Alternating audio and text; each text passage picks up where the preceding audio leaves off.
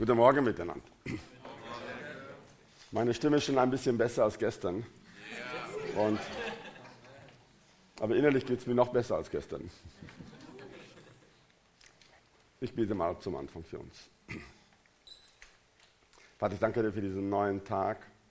Danke, Herr, dass deine Gnade, deine Güte jeden Tag neu ist. Danke, Jesus. Jesus Christus, Sohn Gottes dass du das alles möglich gemacht hast. Und du hast gesagt, du bist der Weg, die Wahrheit und das Leben. Und durch dich kommen wir zum Vater. Und das ist unser Verlangen, dass wir durch dich zum Vater kommen, den Vater kennenlernen. Danke auch Jesus, dass du gesagt hast, am Ende deines Wirkens hier auf Erden, es ist gut, dass du weggehst. Es ist gut, dass du weggehst. Weswegen? Weil dann sendest du uns den Tröster, den Heiligen Geist. Heiliger Geist, wir heißen dich willkommen hier unter uns.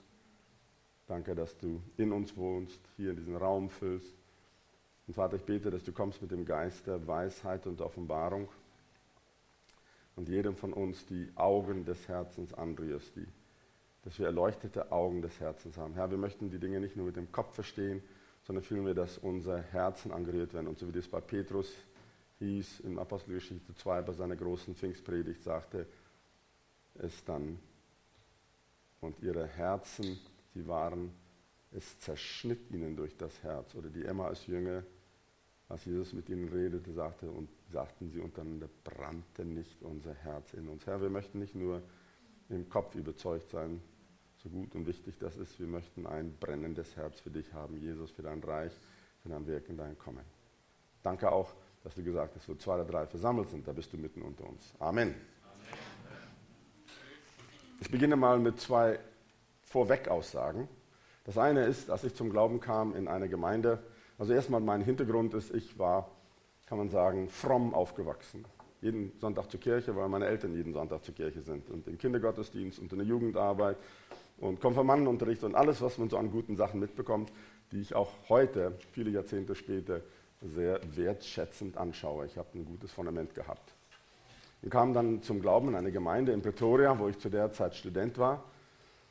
Was wir nicht wussten, das hat unser Pastor uns noch später erzählt, dass die Pastoren dort in dieser Gemeinde, es war eine Baptistengemeinde, die dann langsam sich öffnete für die Charismatik, dass die Pastoren für mehr als ein halbes Jahrhundert haben sie für Erweckung gebetet. Ich glaube, insgesamt waren es mehr als 60 Jahre. Und diese Erweckung fing dann hauptsächlich unter den Studenten an. Und ich kam dahin völlig ahnungslos von Dingen vom Heiligen Geist, von der Kraft Gottes, der Gegenwart Gottes. Ich wusste nun wirklich 0, gar nichts. Dann hatten wir einen Jugendleiter. Das ist ein Bodybuilder-Typ, Nick. Und Nick war ganz anders. So, in Englisch würde man sagen, ein Hillbilly. Das heißt, er kam so vom Lande und hat auch eine Theologie dementsprechend. Entweder es klappt oder es klappt nicht. Und wenn es nicht klappt, dann musst du die Theologie ändern. Aber es muss doch klappen, steht in der Bibel. Und er hat eine Aussage gemacht. Where's the power? Und da war schon ganz viel los in der Gemeinde mit der Weckung, aber er hat immer wieder die Frage gestellt, where's the power? Und tatsächlich ist durch ihn dann manches in der Gemeinde angestoßen worden und er wurde dann auch berufen in die vollzeitige Leiterschaft mit hinein. Aber diese Frage beschäftigt mich und das sind schon mehrere Jahrzehnte später, where's the power? Nun ist jeder von uns unterschiedlich. Also Nick ist ein Hillbilly und der war so ein bisschen wie Petrus. Er hat erst gehandelt und dann gedacht. Und viele Menschen denken erst und handeln dann gar nicht. Also das ist, beides ist problematisch. Also das eine schließt das andere nicht aus, aber das eine garantiert auch nicht das andere. Und äh, so muss ich immer aufpassen, dass es bei mir nicht im Kopf hängen bleibt. Und so ist meine Frage, where's the power? Ich beginne mal mit einer Aussage, die steht nicht im Skript. Ich werde immer wieder Sachen hinzufügen, die nicht im Skript stehen. Hoffentlich habt ihr Blätter zusätzlich oder vielleicht auf der Rückseite oder so, wo ihr Sachen aufschreiben könnt. Einfach in diesen Gedanken im Hintergrund, where's the power? Und where's the power nicht das ist nun einfach, wie ich ticke. Das ist, wie, wie Gott mich geschaffen hat. Ich kann nicht nur aus dem Bauchgefühl heraus lernen. Ich kann, aber das überzeugt mich nicht. Und wie soll es dann die anderen überzeugen? Es gibt eine total bemerkenswerte Aussage. 1. Korinther von Paulus 3, Vers 9 und 10, so ein bisschen frei zitiert. Da macht Paulus eine Aussage über sich selber und sagt, ich, ich Paulus, als weiser Baumeister habe den Grund gelegt. Und jeder von euch, zunächst mal ihr Korinther, aber das gilt dann für uns auch heute, schaue selber zu, wie du darauf baust. Also er sagt, ich habe das Fundament gelegt. Und weißt du, wenn man hier vor der Tür sieht, Da kann man das plastisch vor Augen sehen. Bauen passiert nicht einfach irgendwie, irgendwo, irgendwann. Das muss ziemlich genau geplant werden. Und dann fängt man von unten an mit der Planung und dann geht es quer durch. Nun ist das Bemerkenswerte, dieses Wort weiser Baumeister heißt im Griechischen Architekton, von dem unser modernes Wort herkommt. Paulus war Gottes Architekt. Die Art, wie er gedacht hat, die Art, wie er gelehrt hat, die Art, wie er Sachen verarbeitet hat, die hatten einen Architektenansatz. Also in der guten alten Zeit, bevor man Fotokopiermaschinen hatten oder unsere modernen elektronischen Medien. Mein Vater war so in der Baubranche, war Bauingenieur. Da kann ich mich erinnern, da hatte man die Filme, die musste man so irgendwie, wenn man die dupliziert, dann kamen sie so blau raus. Kennt ihr, euch noch, kennt ihr noch die Zeit? So eine blauen Hausfilme oder blauen, blauen Baufilme. Wenn nicht, dann zeigt das, ihr seid ein ganzes Stück jünger, als was ich euch einschätze. Zum Glück. Früher, und das, das, nannte man in Englisch den Blueprint oder die Blaupause, also wer noch weiß von früher.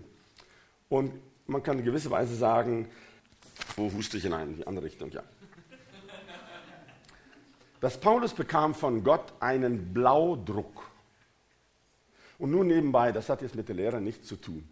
Man würde meinen, Mann ist jetzt du und ich, dass die Bibel, das Neue Testament ist entstanden. Jesus hat gelebt, dann haben die Apostel Matthäus, Markus, Lukas und Johannes es aufgeschrieben.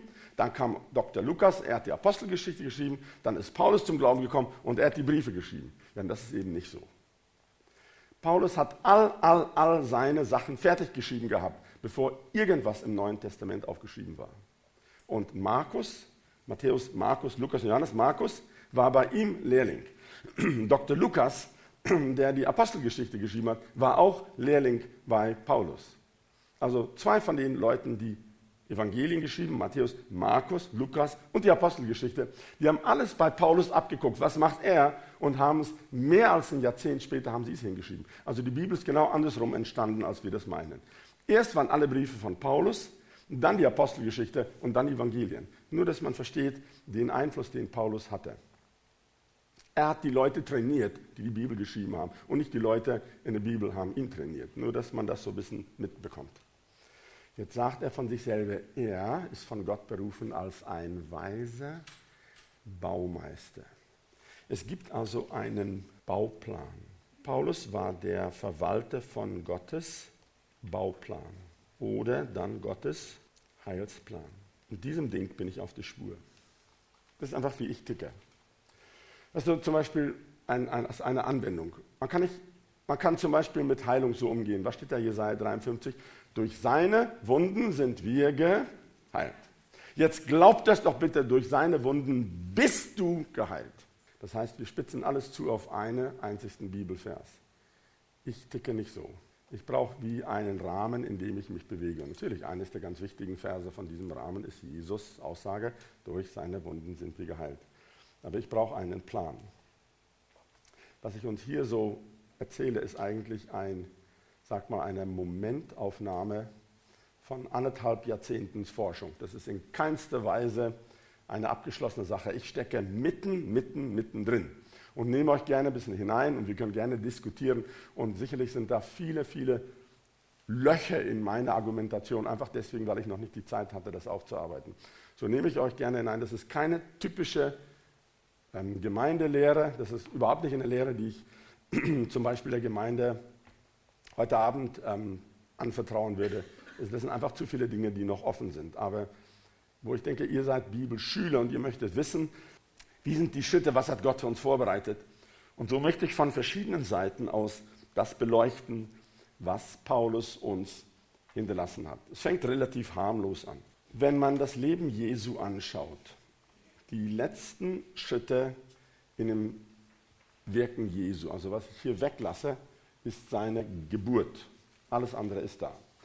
Das heißt, zwischen seiner Geburt und seiner Kreuzigung finden dann die dreieinhalb Jahre statt, wo er hier auf Erden kraftvoll und machtvoll gewirkt hat. Dann ist Jesus gekreuzigt, was hier unten jetzt gerade ein bisschen verborgen ist, begraben, auferweckt, aufgefahren und sitzt zur Rechten des Vaters.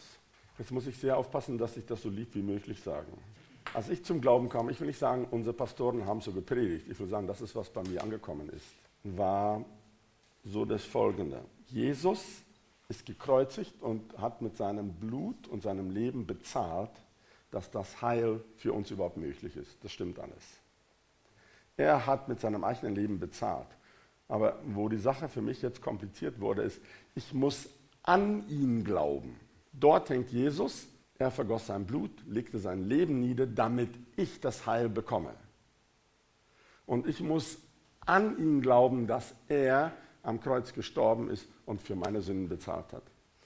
Das stimmt binnen Grenzen. Da ist überhaupt noch nichts falsch damit, es ist nur unvollständig. Eines der ersten Aha-Erlebnisse, als ich nun wirklich keine Ahnung von nichts hatte, war, dass mit jedem dieser Schritte, die Jesus real erlebt hat, gibt es von Paulus eine Mitaussage. Jesus ist gekreuzigt und gestorben, und die lesen wir hier, Römer 6, Vers 3. Oder wisst ihr nicht, dass wir, so viel auf Christus Jesus getauft worden sind, auf seinen Tod getauft worden sind, so sind wir nun mit ihm begraben worden durch die Taufe in den Tod, damit wie Christus aus den Toten auferweckt worden ist durch die Herrlichkeit des Vaters, so werden auch wir in Neuheit des Lebens wandeln. Denn wenn wir verwachsen sind mit der Gleichheit seines Todes, so werden wir es auch mit der seiner Auferstehung sein, da wir dies erkennen, dass unser alter Mensch mit gekreuzigt worden ist, damit der Leib der Sünde abgetan sei, damit wir der Sünde nicht mehr dienen. Denn wer gestorben ist, ist freigesprochen von der Sünde. Wenn wir aber mit Christus gestorben sind, so glauben wir, dass wir auch mit ihm leben werden. Für diese Aussage, Jesus ist gekreuzigt und gestorben, gibt es bei Paulus eine Mitaussage. Man kann sagen, ja, macht es einen großen Unterschied. Ich stehe hier, das Kreuz Jesus da, ich gucke es an und sage, Jesus ist für mich gestorben. Es geht um ein ganz wichtiges Prinzip, ein Grundprinzip, ein Prinzip der Identifikation. Oder was Sie in der Theologie häufig verwenden, Sie sagen Teilhabe, Teilnahme oder Teilhabe. Es fängt also grundsätzlich an, dass ich teilhabe an allem, was Jesus erlebt. Nun könnt ihr euch schon gleich denken,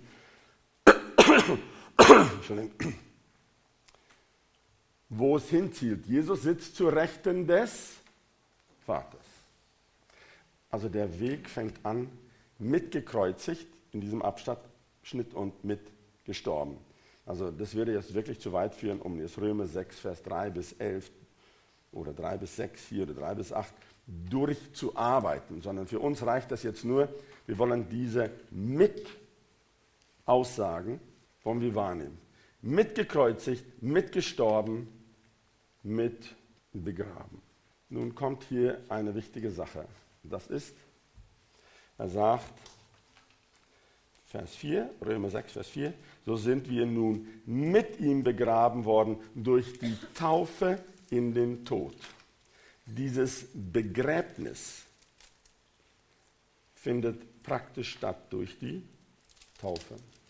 Also ich möchte euch sagen, ich versuche das alles jetzt so sanft und so lieb wie möglich zu sagen. Kann manches wahrscheinlich auch nur begrenzt sagen.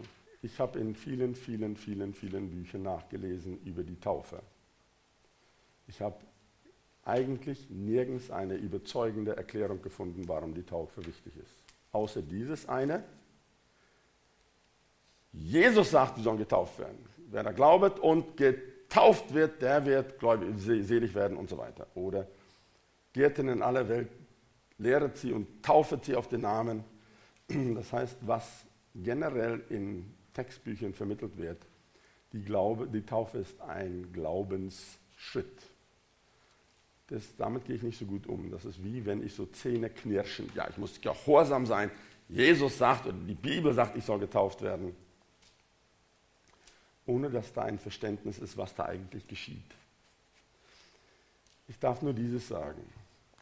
Wenn man schaut, über 2000 Jahre Kirchengeschichte ist die Taufe ein ganz großer Punkt der Diskussion weltweit. Und in 2000 Jahren ist man nicht auf einen Nenner gekommen. Du kannst mal das für dich selber mitnehmen. Wenn in einer Sache ein großer Segen verborgen liegt, dann wird es zu einem Zwistpunkt werden. Oder umgekehrt, weil es zu einem Zwistpunkt geworden ist, bedeutet das, die Sache ist wichtig. Sonst wäre es nicht zu einem Zwistpunkt geworden. Das gleiche gilt für das Wirken des Heiligen Geistes. Also ist die Taufe, was sie biblisch bedeutet, ist, ist ein Begräbnis. Unter das Wasser eingetauft, begraben und dann auferweckt. Und jetzt sagt er, auferweckt durch die Herrlichkeit Gottes. Römer 6. Deswegen male ich das so gelb. Nochmal hier Absatz 1.4. da habe ich die Verse noch ein bisschen hervorgehoben. Da wir dies erkennen, dass unser alter Mensch mitgekreuzigt worden ist und wenn wir mit Christus gestorben sind, mit begraben, werden wir auch mit ihm leben. Das habe ich mehrere Male wiederholt und habe da Kommentare dazu geschrieben. Ich möchte dir einfach mal nahelegen, diese Kommentare selber zu lesen. Die kommen zum Teil aus ähm, Nachschlagewerken oder aus Kommentaren ähm, in verschiedene Weise, was das mitgestorben und mitbegraben sein bedeutet. Ich überlasse es uns heute, das möchte ich nicht, wir haben andere Sachen, die wir anschauen wollen, deswegen möchte ich das nicht im Einzelnen anschauen. Absatz 1.5, Seite 4. Kolosse 2, Vers 12. Mit ihm begraben in der Taufe, in ihm auch auferweckt. Jesus wurde von den Toten auferweckt und durch meine Identifikation mit ihm werde ich mit auferweckt. Was ich hier hervorheben möchte, ist, für jeden dieser letzten Stationen von Jesus gibt es eine Mitaussage. Mitgekreuzigt, mitgestorben, mitbegraben, mit auf, auferweckt. Und dann wie gesagt, ich lasse jetzt hier den Kommentar, den könnt ihr selber später studieren. Absatz 1.6. Epheser 2, Vers 6. Er hat uns mit auferweckt und mitsitzen lassen in der Himmelswelt. Mit auferweckt oder hier dann mit sitzen. Also Jesus zur Rechten des Vaters und unser Stand ist in der Himmelswelt. Ich kann jetzt kein Männchen malen, was sitzt, deswegen male ich eins, was steht. Vielleicht kannst du eins, was sitzt, malen. Mitsitzen in der Himmelswelt. Mit auferweckt und mitsitzen in der Himmelswelt in Christus Jesus. Also das Erste, was wir wahrnehmen wollen, wenn Jesus sagt, ich bin der Weg und die Wahrheit und das Leben. Niemand kommt zum Vater denn durch mich kann man das an diesem Diagramm sehr plastisch darstellen. Wie sieht der Weg aus? Das ist ein ganz klarer Weg. Das heißt, was Jesus physisch erlebt hat, das erleben wir als Glauben, Glaubensschritte nach. Zwei ganz konkrete Handlungen unsererseits. Die erste Handlung ist, hier die Bekehrung plus die Wiedergeburt. Je nachdem, in welcher Glaubensrichtung du zum Glauben gekommen bist, die einen legen größeren Schwerpunkt auf Bekehrung, die anderen auf Wiedergeburt. Es ist wichtiger, was dort geschieht, als welchen Namen wir dem geben. Das eine ist die innere Umkehr und das andere ist 2. Korinther 5, Vers 17, ist jemand in Christus, so ist er eine neue Kreatur, sagt Luther, oder eine neue Schöpfung. Das heißt, diese, dieser eine Schritt, ihn nur ganz leise hier, der Schritt mitgekreuzigt, mitgestorben, hat mit der Bekehrung zu tun und diese zweiten, dritten Schritte mit der Taufe. Das sind Dinge, die ich tun kann oder die ich erleben sollte. Ich sollte die Bekehrung erleben und das steht in Zusammenhang mit Evangelisation, dass wir Menschen herzuführen, dass sie Bekehrung und Wiedergeburt erleben und danach hoffentlich bald eine Taufe erleben, nicht so wie ich. Bei mir hat das mehr als fünf Jahre gedauert. Ich habe mich dagegen gesträubt. Das hat verschiedene Gründe, aber da bin ich nicht alleine. Viele Menschen sträuben sich gegen eine Wassertaufe, eine Glaubenstaufe. Das ist ja alles harmlos.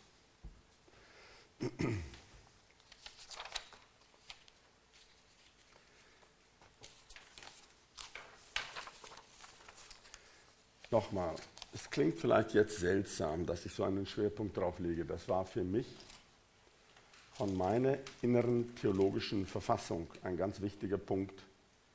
Nicht dort, stell dir vor, es ist ein Kreuz, Jesus hängt am Kreuz und ich glaube an ihn, dass Jesus ist für mich gekreuzigt. Es ist also ein Unterschied zwischen, wo schreibe ich das hin? Einfach hier unten. Die, meine Sicht bis dato war eine von Stellvertretung. Ich habe Tod, Verdammnis und Ausweisen aus Gottes Gegenwart verdient. Jesus hat stellvertretend für mich den Tod erlitten, die Sünde getragen und weil er die, meine gesamte Sünde auf sich geladen hat, stellvertretend für sich, stehe ich jetzt hier frei wie ein Freier und kann gehen und kommen, wie ich will. Jesus hat alles auf sich geladen und jetzt kann ich vor Gott stehen und bin gerechtfertigt. Und das ist eine Sicht, die in der Theologie sicher weit verbreitet ist, stellvertretend. Aber für mich, meinem Wertesystem, hoffentlich kannst du das innerlich nachvollziehen, ist nochmal was ganz anderes.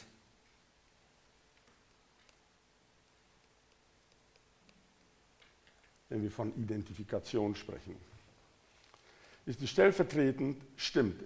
Es ist eigentlich die Summe von beidem. Stellvertretend heißt, er ist jetzt der Sündenbock und ich bin frei, während es vorher umgekehrt war. Also er nimmt meine Stelle ein und ich nehme seine Stelle ein.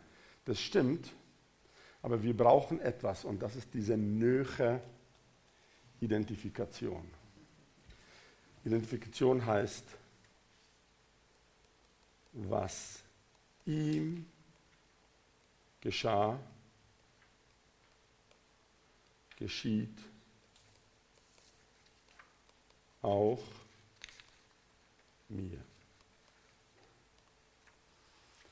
Es ist also mehr als nur zu sagen, dort ist der Sündenbock, der heißt jetzt Jesus, die Strafe liegt auf ihm, auf das wir Frieden hätten. Das stimmt alles, das stimmt, da ist nichts falsch mit. Aber wenn ich sage, ich bin mit ihm verknüpft, ich bin mit ihm verbunden, dann entsteht etwas ganz Wichtiges und das ist Teilhaben an Christi, ich nenne es mal Geschick, so wie die Theologen sagen. An seinem Leben, Sterben und Aufwecken, dass ich daran teilhabe. Und ich gehe im Glauben mit ihnen, den, mit ihnen den Weg. Das ist was ganz anderes, als zu sagen, dort hängt der Sündenbock und ich bin jetzt frei. Das stimmt alles. Aber es ist nochmal was anderes zu sagen, ich gehe hin und sage, Jesus, im Glauben bin ich mitgestorben oder mitgekreuzigt, mitgestorben. Die Taufe zeigt, ich bin mitbegraben. Und jetzt gehe ich mit dir weiter. Nicht, dass du gehst alleine und ich gucke mir zu. Versteht ihr, wie ich das meine? Das ist, innerlich war das für mich ein ganz wichtiger Schritt. Äußerlich hat sich nicht so vieles geändert. Dass ich mich mit Jesus auf dem ganzen Weg identifizieren darf. Ich identifiziere mich mit Jesu Kreuz und Sterben. Ich identifiziere mich mit Jesu Tod, Begräbnis, Auferweckung. Und ich, darum geht es ja eigentlich, ich identifiziere mich mit seinem Stand in der Himmelswelt.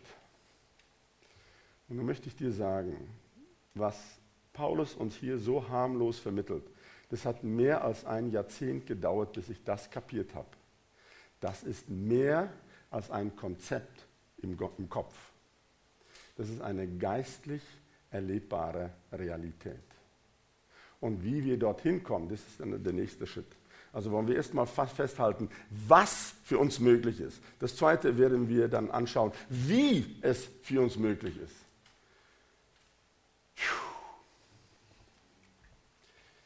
Ich will auch keinesfalls behaupten, ich habe alle Antworten. Ich stecke mittendrin in diesen Geschichten und nehme euch praktisch hinein in meine Forschungsarbeit, von der ich so sehen kann, dass vielleicht in drei Jahren wird so ein erster Abschluss sein. Dann, wenn etwa zwei Jahrzehnte Arbeit dann abgeschlossen.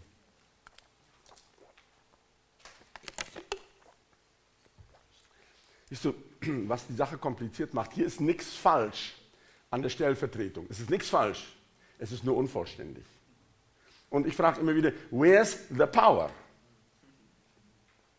Jetzt ein Vers, der nicht im Skript steht. Ich male ihn mal hier hin, der passt vielleicht hier hin. An diesem Vers messe ich innerlich ganz, ganz, ganz vieles. Erstmal, wo steht er? Johannes 14. Johannes 14 bis 17 sind die Abschlussreden Jesu, wo er auch das Abendmahl eingesetzt hat mit seinen Jüngern, wenige Stunden vor seiner Kreuzigung. Ich frage mich, wie viele Jünger an dem Tag, wo alles mitgekriegt haben. Gott sei es gedankt, es ist für uns alles aufgeschrieben. Sie waren wahrscheinlich nur traurig, enttäuscht und entmutigt und nicht viel mehr als das. Dass sie verstanden haben, das Ende kommt jetzt wirklich. Und in diesem Abschlussreden, wo er unter anderem das Wirken des Heiligen Geistes vorstellt und vieles mehr, da sagt Jesus, wer an mich glaubt, der wird auch die Werke tun, die ich tue, Komma, und wird größere als diese tun. Auch die Werke. Komma. Und dann größere. Weißt du, ich bin schon links vom Komma, bin ich sehr überfordert. Deswegen mache ich mir noch nicht mal Gedanken, was sind größere. Deswegen formuliere ich es für mich als ähnliche Werke.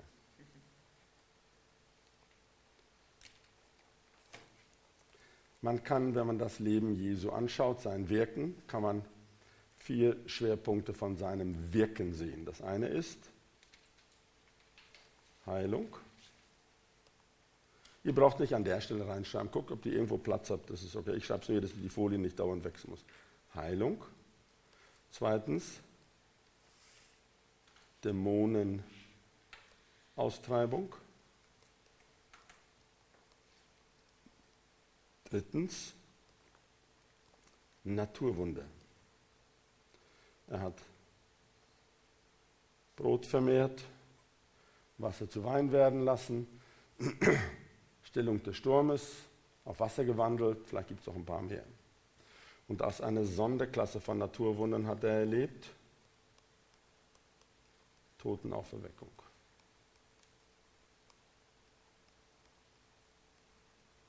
Und das dreimal. Nun ist das Frappierende, diese vier Klassen oder Kategorien von Werken.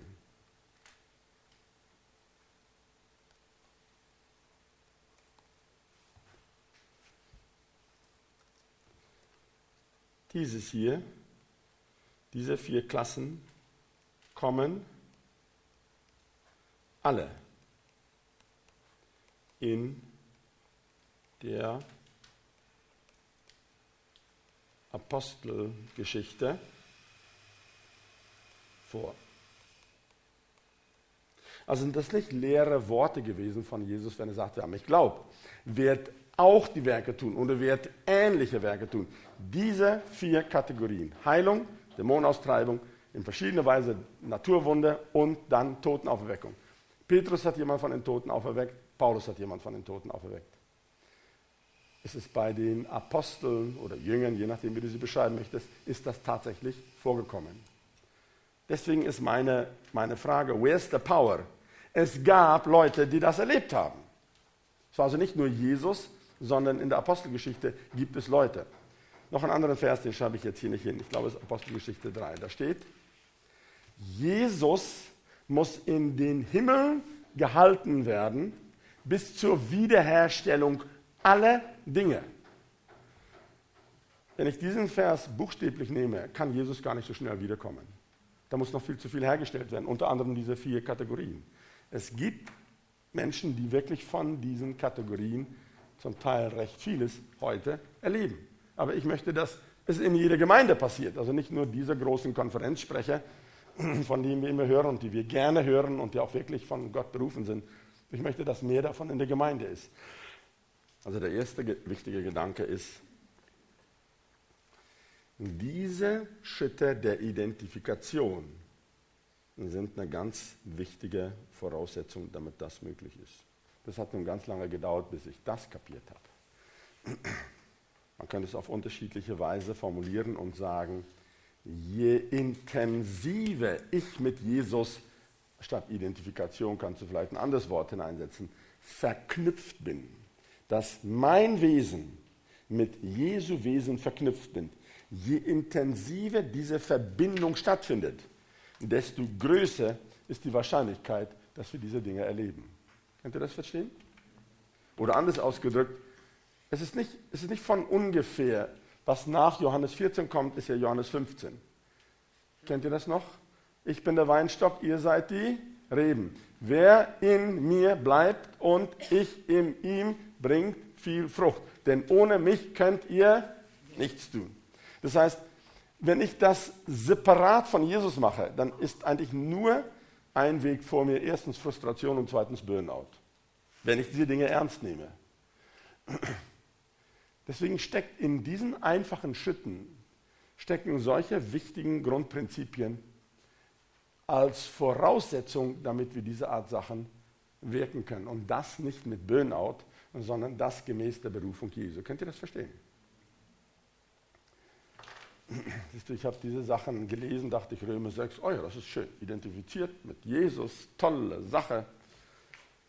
Ach ja, danke ist, dass der Herr so gnade, gnädig ist mit mir, bis ich das endlich kapiert habe. Diese Schritte der Identifikation sind wie Grundsäulen, auf denen das gesamte Neue Testament ruht. Warum sage ich das? Nur so nebenbei. Das, was hier mit mitgekreuzigt und mitgestorben steht, welche andere Farbe habe ich noch nicht benutzt? Nimm mal die, gucken, ob sie geht. Wie sieht die aus? Ja, das ist okay. In der Reformation wurde die Rechtfertigung wieder kann man sagen, neu entdeckt. Und es hat 100 Jahre gedauert, grundsätzlich, ungefähr so, mit dem Daumen gepeilt. Martin Luther, Zwingli, Calvin und wer die großen Reformatoren waren, bis dieser erste Schritt der Identifikation wieder mehr oder weniger theologisch gut aufgearbeitet war. Und wo das alles hineinpasst, das werden wir dann gleich sehen. Das heißt, um das Jahr 1500 war dieser gesamte Heilsplan vollkommen verschüttet gewesen. Und dann ist es nicht wunderlich, dass, verwunderlich, dass was da rauskommt, überhaupt nicht dem entspricht. Könnt ihr das sehen? Und so war das Erste, was wir anfangen zu empfangen, war alles, was mit dem Kreuz zusammensteht. Und ich sage da deswegen relativ wenig drüber, denn das ist in den meisten Gemeinden gut verstanden und gut gelehrt. Und wir haben andere Dinge. Nun ist das jetzt so ein, ein erster Ansatz, kommt alles aus Römer 6 oder ein bisschen aus Kolosse und ein bisschen aus Epheser. Der nächste große Gedanke, mit dem ich mich befasst habe, oder sag mal, wo ich besser hineingestolpert worden bin,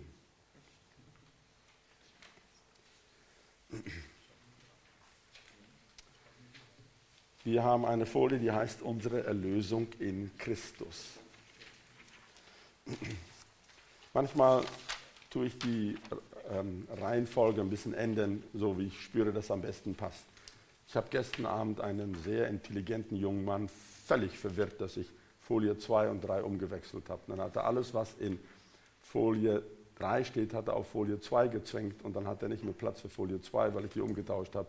Und ich hätte sagen müssen, deswegen sage ich das jetzt. Ich tausche jetzt Seite 8 und 7 um. Es ist manchmal je nachdem, wie sich das didaktisch entwickelt. Ein nächster großes Aha-Erlebnis, das kam dann so vor sieben, acht Jahren. Vielleicht sogar neun.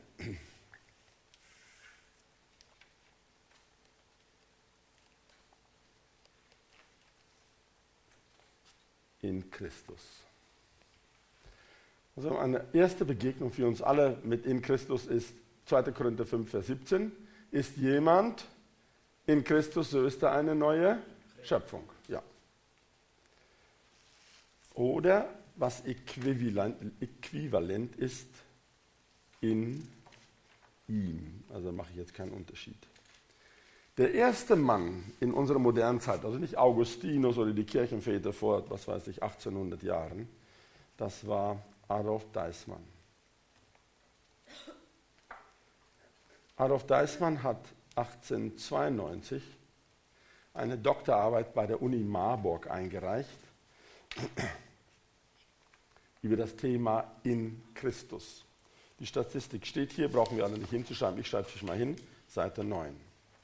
Er hat einfach nur die Bibel gelesen und gezählt, Neuen Testament. Dass bei Paulus kommt in Christus oder in ihm 164 Mal vor. Ein ganzes Stück mehr, als was wir vermutet hätten.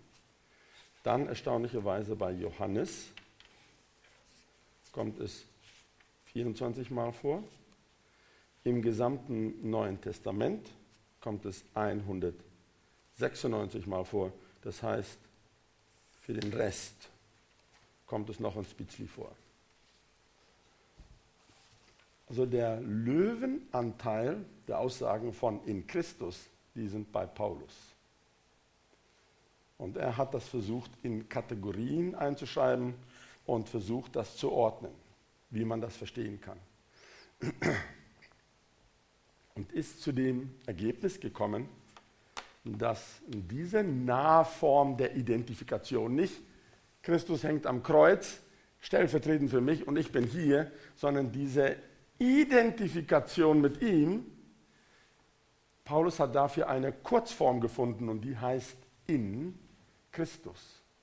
Dass seine Person und meine Person, die connecten.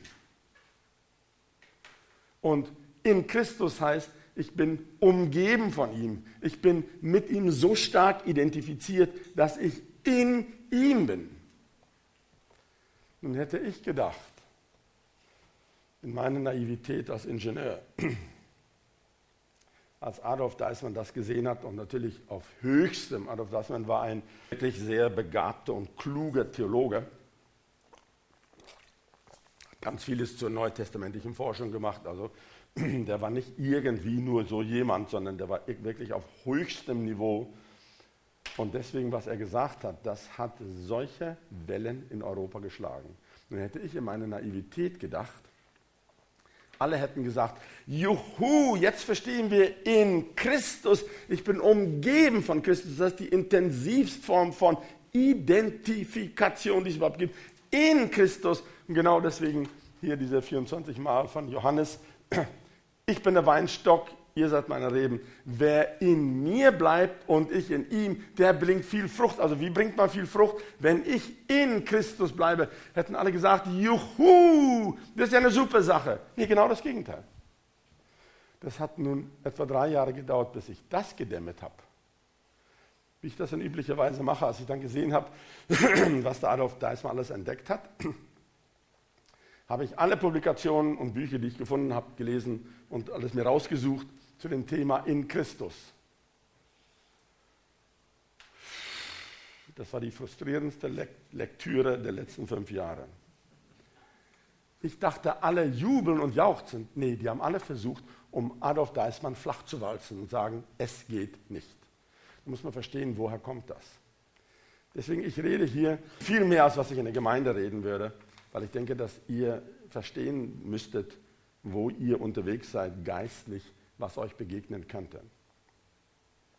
Wo kommt diese enorme Abneigung gegen Deismann her? Das kommt von der Reformation. Zunächst mal sollten wir eines wissen, dass die geistliche Welt, die Luther, Zwingli, Calvin und alle Reformatoren vorfanden um 1500, da war eine enorm starke Vermischung von Bibelweisheit mit Hokuspokus so mit Allegorien und ähm, Überlieferung und alles durcheinander, dass ein normaler Mensch, der einfach nur vereinfacht versucht, die Bibel zu lesen, konnte überhaupt nicht mehr verstehen, was ist göttliche Wahrheit und was ist Hokuspokus. Das ganze Ding war ein Ding. Und dann war die Bibel noch in Latein und kein Mensch konnte sie verstehen. Musstest du also nur glauben, was der Priester sagt, und das hattest du keine Chance. Und gegen dieses haben sich die Reformatoren unter anderem aufgelehnt und gesagt, Jungs, jetzt fangen wir mal ganz von vorne an und räumen das alles weg und sagen, nur die Schrift alleine. Das war eines der Grundprinzipien von der Reformation. Darüber weiß, wisst ihr sicher Bescheid. Das war die Good News. Die etwas kompliziertere News ist, sie haben das Kind mit dem Badwasser ausgeschüttet. Und weil mit Engeln und ich weiß nicht welches Zeugs, also die katholische Kirche hat sich seit 1500 sehr, sehr verändert und die Theologen auch. Und ich lese sehr gerne, könnt ihr in Reihen von Namen jetzt auf, aufreihen, deren Dinge ich gerne lese, die sind höchst brillante Theologen in den letzten Jahren gewesen. Also ich rede von der katholischen Kirche 1500, nicht die katholische Kirche heute. Es hat sich vieles radikal geändert. Nur, dass wir das verstehen. Was die Reformatoren also nicht mehr wollten, war, dass eine subjektive Sache hineinkommt. Denn da ist dieser ganze Hokuspokus entstanden mit ähm, Engelserscheinung und Dämonenerscheinung und Allegorien und Überlieferung. Und, also die Bibel wurde so fast gehandelt wie Grimms Märchen, weißt du, so ungefähr. Und in ihrem Bemühen, um das alles zu reinigen, haben die Reformatoren alles abgeräumt. Und was unter anderem dann leider auch abgeräumt wurde, ist jede Form von persönlicher Begegnung mit Gott. Deswegen tendenziell sind Gemeinden oder Kirchen, die stark sich an den Reformatoren orientieren, bis heute haben sie eher ein Armutszeugnis in Prophetie und in Heilung. Das sind alles Sachen, die an mir, an meinem Körper passieren. Da ist nicht viel Raum in der Theologie und das geht alles zurück auf 500 Jahre her. Und was Adolf Deismann gesagt hat, in Christus sagt, ich identifiziere mich, Jesus Christus, und er sozusagen umarmt mich und ich bin mit ihm unterwegs. Oi, Das fängt jetzt wie an, wieder bei der Reformation zu klingen. Damit wollen wir nichts zu tun haben. Ach ja, ich werde nie Theologe sein, nicht mal ein schlechter, ich werde gar keiner sein. Ich, ich ticke einfach zu anders, zu schlecht oder ich weiß nicht. Von 1892 bis 1960 hat man auf verschiedenste Weise versucht, den Adolf Deismann flach zu walzen, ihn aus der Kirche zu befördern. Aber er ist erstens ein hochkarätiger Theologe, ist nicht irgendwer gewesen. Und zweitens sind das alles biblische Fakten, die er gesagt hat. Und dann kam 1964 ein katholischer Theologe. Ich habe sogar noch Menschen getroffen, die bei ihm noch Vorlesungen hatten. Er war in Freiburg, Wickenhause. Und er hat diesen ganzen Ramsch, den die Leute geschrieben haben, das war alles zusammengefasst und gesagt, das ist gut und das ist schlecht, denke ich. Ich wünschte, ich hätte Wickenhauser sofort gelesen. Hätte ich mir vier, fünf Jahre bitterste Arbeit sparen können.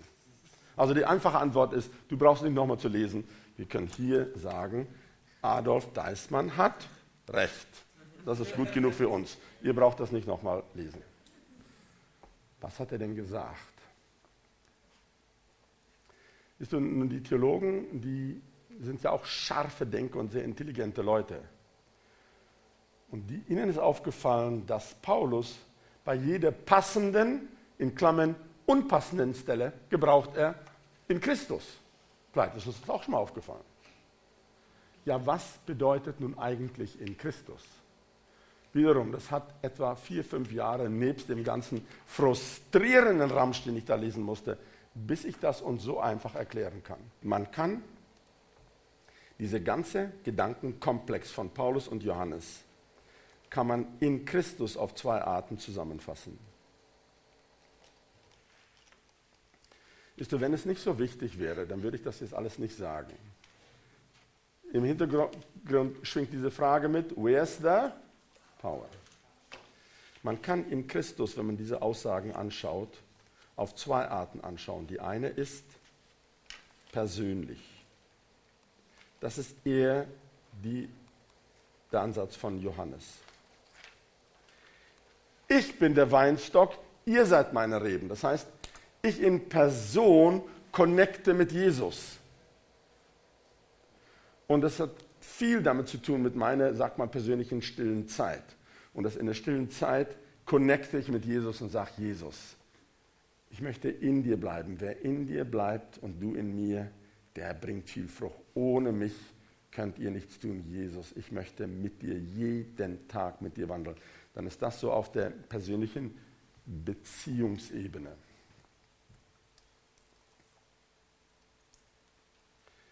Das ist wenige, die Art, wie Paulus gearbeitet hat. Er hat es auch gemacht, aber wenige. Die andere ist eher, kann man sagen, auf, dem, e, auf der Ebene von der Gemeinde oder von einem System. Hilft es, dass wir uns daran erinnern, Paulus hat gesagt, er ist Gottes Architekt. Paulus hat systemisch gedacht und hat architektonisch gedacht. Das heißt, wenn er was gesagt hat, dann hat er immer das gesamte Bild vor Augen gehabt, baut ein geistliches Gebäude. Und das hilft uns. Deswegen, er hat dieses Element von persönlich, aber nicht so stark wie Johannes. Ich nenne es mal Gemeinde. Ein System, in dem wir uns bewegen. Weißt du,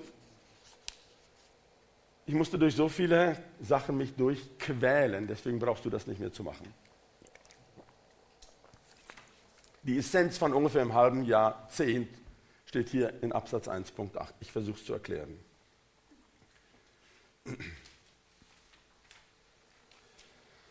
Erstmal, dass wir die Notation verstehen. Für jeden Menschen gibt es drei wichtige Eckdaten. Für jeden, jeden einzelnen Menschen. Das erste Eckdatum steht gar nicht hier, das ist da links irgendwo. Das ist, als du geboren bist. Wenn du nicht geboren wurdest, dann würdest du jetzt nicht hier sein. Also das ist de facto das wichtigste Datum in deinem Leben. Das letzte Datum, das ist dein Tod und dann deine Auferweckung. Deswegen habe ich das schwarz gemalt mit einem Pfeil nach oben. Tod und Auferweckung. Und dann, nebst der Tatsache, dass du geboren bist und mal sterben wirst, ist das andere absolut wichtigste Datum, ist deine Begegnung mit Jesus an seinem Kreuz. Das entscheidet, wo du die Ewigkeit und wie du die Ewigkeit verbringen wirst. Nun, was ich hier so einfach male, das hat ganz lange gedauert und das habe ich auf jeden Fall nicht aus den klugen Büchern, denn ich habe langsam verstanden, die wollen es gar nicht wissen, was Adolf Deismann gesagt hat. Das war für mich auch eine Entnichterung. Wir fangen mal ganz langsam an. Schwarz sind die Werke der Finsternis. Paulus sagt, wir waren alle Feinde Gottes. Er auch. Deswegen schwarz ist die Feindschaft Gottes. Dann kommt eine Person zum Glauben.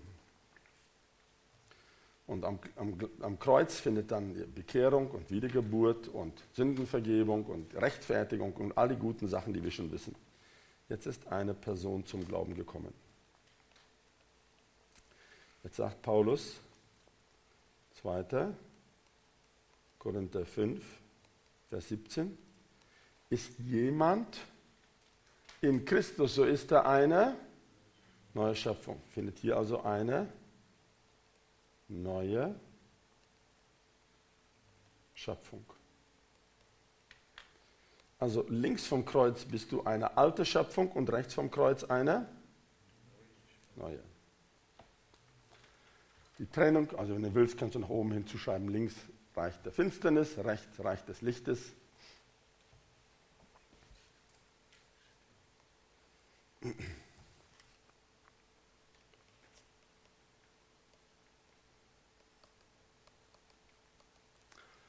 Also anders als Johannes das erklären würde. Johannes würde es von der persönlichen Beziehung erklären. Und Paulus denkt systemisch in Christus ist ein Lebensraum.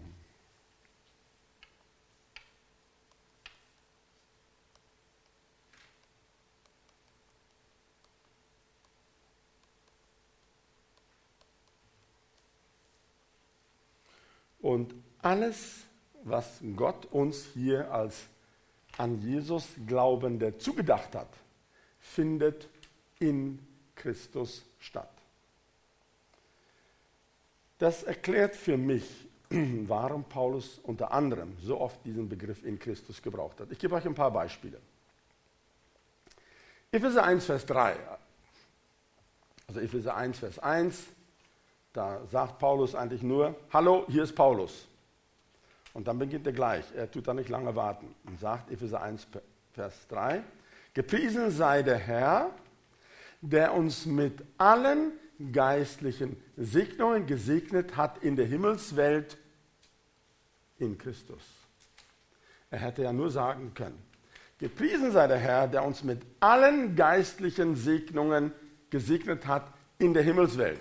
Also hier ist die Himmelswelt.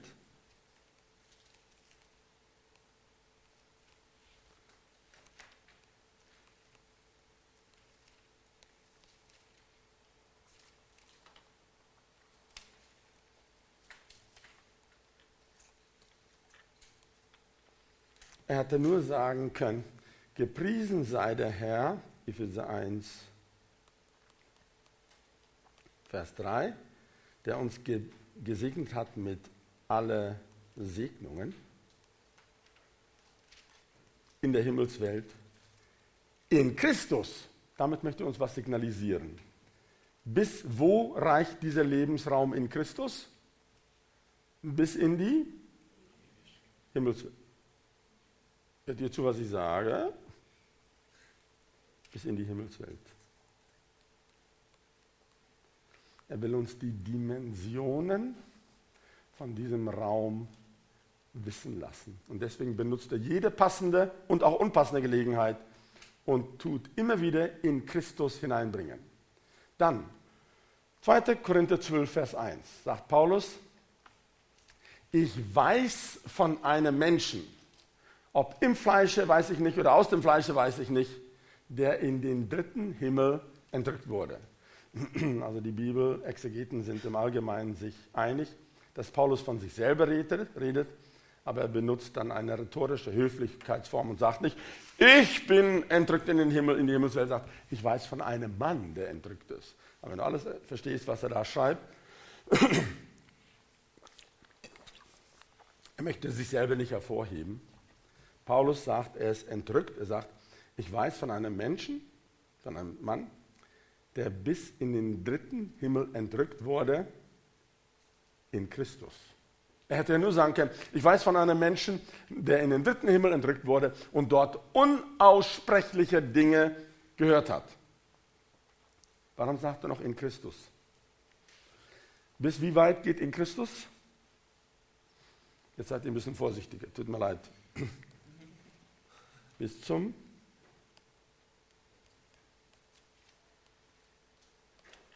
sollten wir vielleicht doch noch mal ein bisschen kräftiger malen. In Christus ist ein Lebensraum. Der schließt die Himmelswelt ein und der schließt den dritten Himmel auch ein.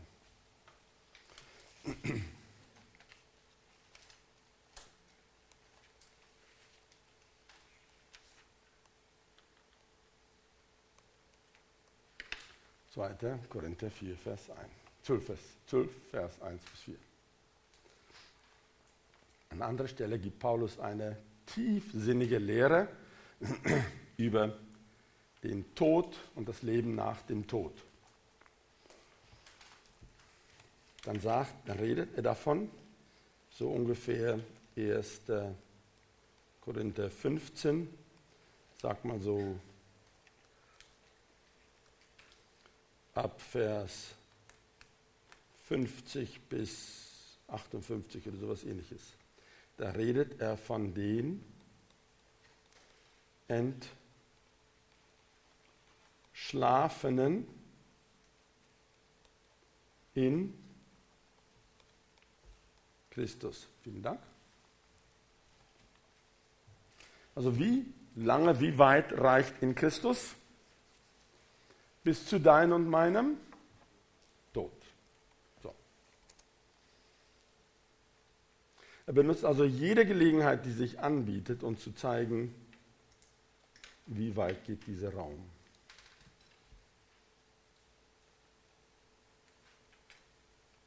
der fängt für dich und mich beim Kreuz an und der hört für dich und mich bei unserem Tod auf. Das heißt, zeitlich geht er bis, was eben schon jemand gesagt hatte, bis an die Tore der Ewigkeit. Es geht vielleicht noch darüber hinaus, aber uns interessiert eigentlich mehr die Gegenwart als die Ewigkeit. Gott hat die ganze Ewigkeit eh schon im Griff.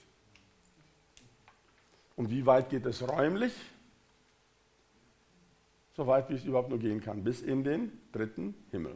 Setzt natürlich voraus, dass man ein bisschen weiß über den ersten und den zweiten Himmel, aber darüber wollen wir jetzt nicht reden, das würde zu weit führen.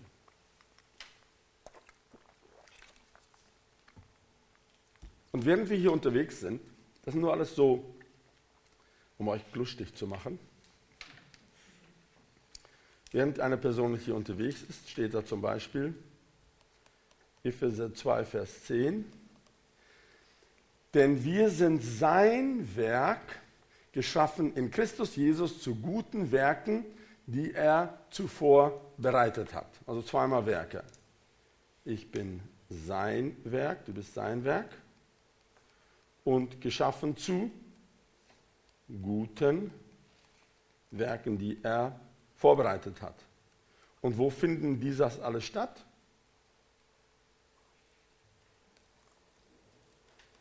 In Christus. Das heißt, in Christus ist ein Lebensraum in dem wir alles erleben könnten oder sollten, was Gott für uns an Gutem vorhat. Jetzt kommt die wichtige Frage, wie kommt man in diesen Lebensraum? Keine Trickfrage, wie kommt man in diesen Lebensraum?